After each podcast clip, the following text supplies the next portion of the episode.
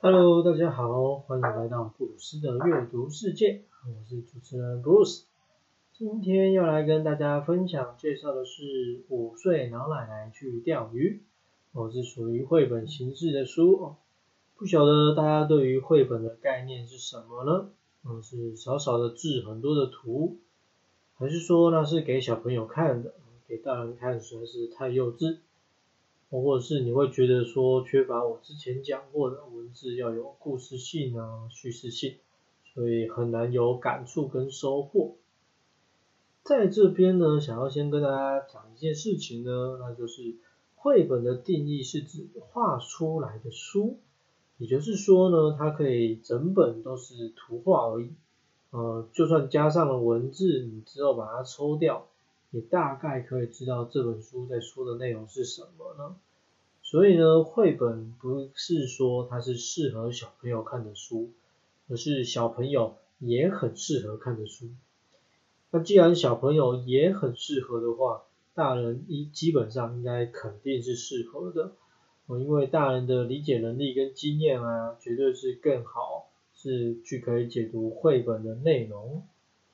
那之所以想要花时间来解释绘本，是因为我觉得可能有很多人对于绘本的认识，就跟对正念思考的定义一样，就是有那么一点点的误会。哦，那如果我们对于事情的认识呢，有了一开始就错误的认识，后面就很难用比较合适的方式去面对它，甚至是使用它。哦，所以如果你是今天才听到关于绘本的定义，我也欢迎把正确的观念传达给身边的人哦。那就开始来聊聊今天的书吧。五岁老奶奶去钓鱼。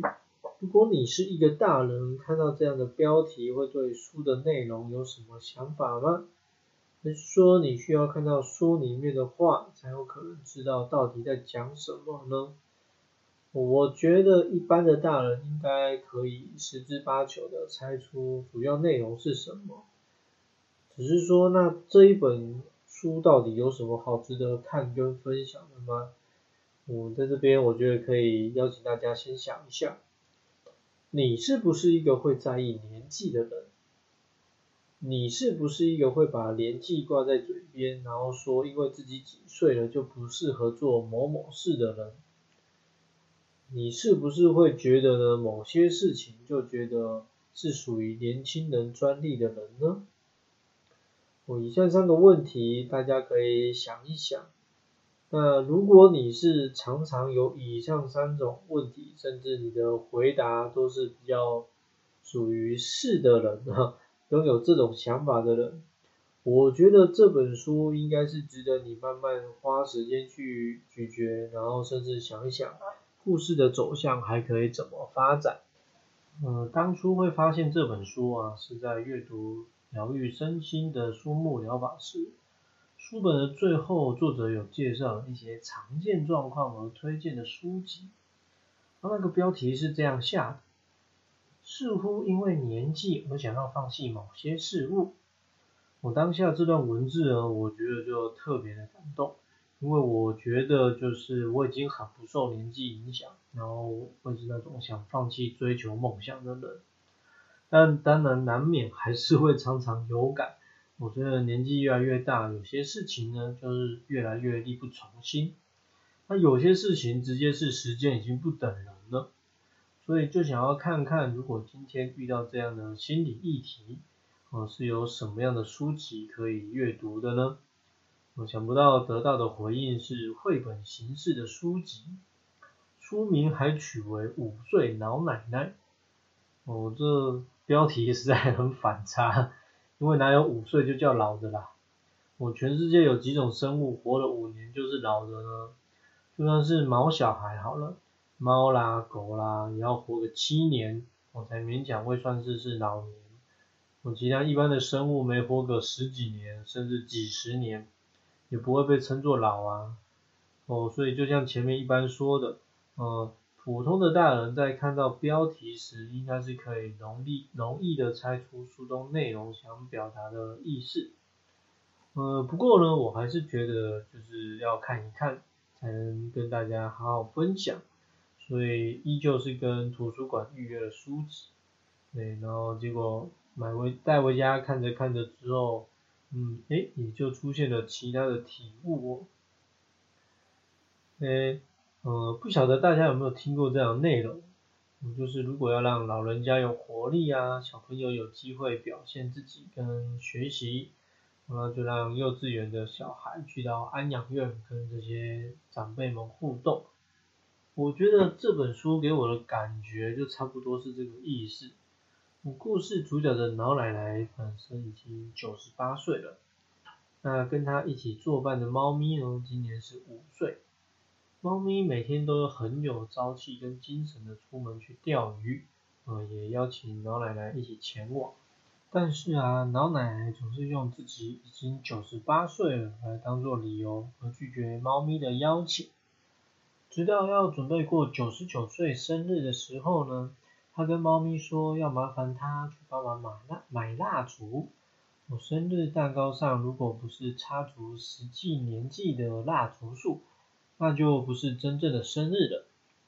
结果猫咪为了赶快回家吃到奶老奶奶的蛋糕，在路上呢就把装蜡烛的袋子弄破了，也没有发现。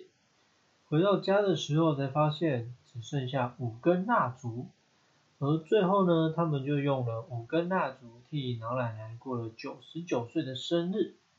不过因为只有插五根蜡烛，老奶奶对于自己年龄的定义。就变成五岁了，这一切也就开始变得不同了。嗯，如果要用简单几个字来形容这个转变，我想就是成所谓的心理影响生理。听起来很没有什么，但生活中我们常常就是如此。就这个绘本的内容来说，因为我们觉得自己已经是九十八岁的心理状态了，怎么会合适去钓鱼呢？可是，当我们心里面想的是我才五岁啊，这个年纪不出去玩，不去河边钓鱼，怎么对呢？结果光只是这样想，就整个精神都变得抖擞了，不知不觉的也走到离开家很远很远的地方。嗯，为什么会这样呢？因为心态不同的时候，对于很多事情的认知就会不同。但很多时候，我们是受到经验的不同而判断事情的状况有所不同。举例来说，如果你这辈子啊都还没有出过国，或者去那些土地特别大的国家，嗯，在台湾你可能光只是坐三个小时的车就会觉得有点远。可是这件事情如果是在中国、在欧洲、在美国，如果呃你会开几天几夜的车，超过一千公里以上才抵达目的地，都是可能会发生的事情。然而对当地人来说，疲劳感就可能不会那么的重。呃，这就是经验产生的差异。当然不是每个人都有机会这样的体验，呃，可是我们是可以随时调整自己的心态的。这本书还给了我一个很大的感触是。小时候啊，我们总是希望自己可以赶快长大，但随着年纪长到某一个数字的时候，我们似乎就也不太希望看着它继续增长，哦，所以就慢慢有一个状况是，不管别人怎么问自己，就是永远都是十八岁之类的。这其实也是一个很特别的情况，为什么会是十八这个数字，不是十九，哦，或是二十二，或是二十五呢？我想这应该算是另外一种社会文化下的产物吧。也就是说，当我我们认识的成年的那一天就是十八岁，而不在十八岁之后呢，一切就变得不一样了。我们，可以做很多以前你被说等你成年再说吧，哦，等你成年就可以做的事情。不过呢，就是大人都没有告诉我们，成年之后还有很多我们不想做的事情，你必须去做。所以仿佛一切停留在十八岁就好，再多一点点岁数就增加多一点点的责任，让人想都不敢想。不过呢，跟书里面不同的是，很多人都是嘴巴上说自己十八岁，身体的行动呢就不是这样。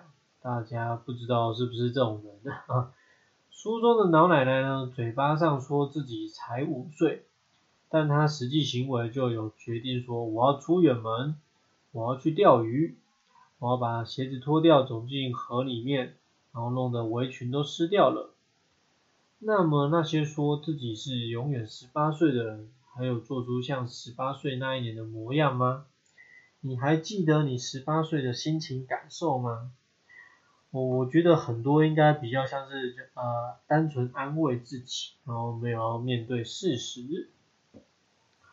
OK，这本书的内容就差不多分享到这里了。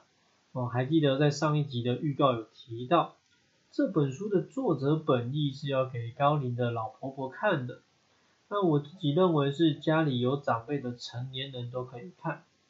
不晓得大家听完这个分享的内容之后呢，有没有觉得也有其他状态也适合看的人呢？作者在书本的最后还有提到一件事情是，或许有人会说图画书是给小孩子看的吧。可是啊，我觉得老婆婆才是最有童心的人呢。嗯，事实上童心应该是每个人都有的。哦，我觉得是每个年纪啊，不同性别都会有。哦，所以如果你在游乐园，在充满玩具啊、很多布偶的情况下，我这些带有非常多儿童元素的环境，你还是会感到很紧绷，哦，没有办法好好放松的话，我觉得可能是你以前没有玩够这样。哦成长的过程中啊，我们不是丢掉了什么，而是慢慢的把一些东西都收起来，然后久了久了就忘了。但这不代表它没有出现过，哦，也不能再被提起。在这边就希望大家都能过上自己想要的理想心理状态生活啊。下一集预告要跟大家分享的是橘色恶魔的弱弱指导。我不晓得在去年国庆典礼的时候被受邀来台进行表演跟交流的京都局高中管乐队，大家对他们还有印象吗？我这是一本由指导过这个社团的老师出版的一本书。那作为一个高中社团的老师，何德何能可以让这样的团队成为大赛的常胜军？我觉得谈了几集比较个人议题的内容，接下来就来跟大家聊聊团队的部分。一样，如果你有兴趣，可以先去预约来看，或者等我来跟你聊聊。我是 Bruce，我们下次见。